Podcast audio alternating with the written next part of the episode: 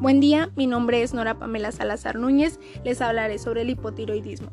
Paciente femenina de 39 años de edad diagnosticada con hipotiroidismo hace 22 años ya, la cual lleva un buen tratamiento y una correcta evolución actualmente. En cuanto a sus antecedentes patológicos, encontramos que la paciente sufre de hipotiroidismo hace ya 22 años y un preinfarto que desarrolló a raíz del hipotiroidismo causado hace 3 años.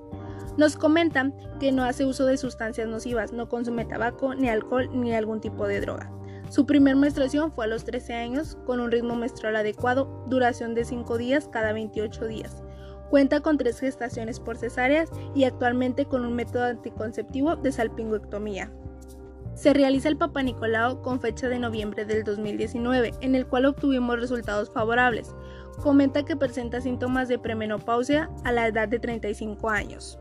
Respecto a sus antecedentes heredofamiliares, menciona las siguientes patologías: diabetes mellitus, hipertensión y carcinomas.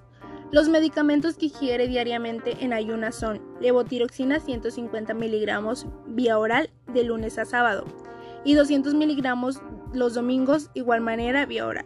Cuenta con estudios de laboratorio los cuales son perfil tiroideo cada seis meses, una biometría hemática solo cuando el médico la indique, y estudios de triglicéridos y colesterol. No presenta alergias, realiza actividades por sí sola, como alimentarse, bañarse y cuenta con todas sus vacunas. Duerme 8 horas al día, en sus pasatiempos realiza actividades físicas. Acude al hospital a solicitar ayuda médica a causa de presentar un cuadro clínico de inflamación en la glándula tiroides, bradicardia y una cefalea, con un sobrepeso. Los medicamentos que están, que están consumiendo es 100 miligramos de losartán vía oral, una aspirina 100 miligramos y captopril 25 miligramos cada 8 horas. Reflexión. El hipotiroidismo es una patología la cual si no es tratada en cierto tiempo puede tener complicaciones como obesidad, dolor en las articulaciones, infertilidad o enfermedad cardíaca. Por eso es recomendable tratarla y llevar un tratamiento de forma adecuada.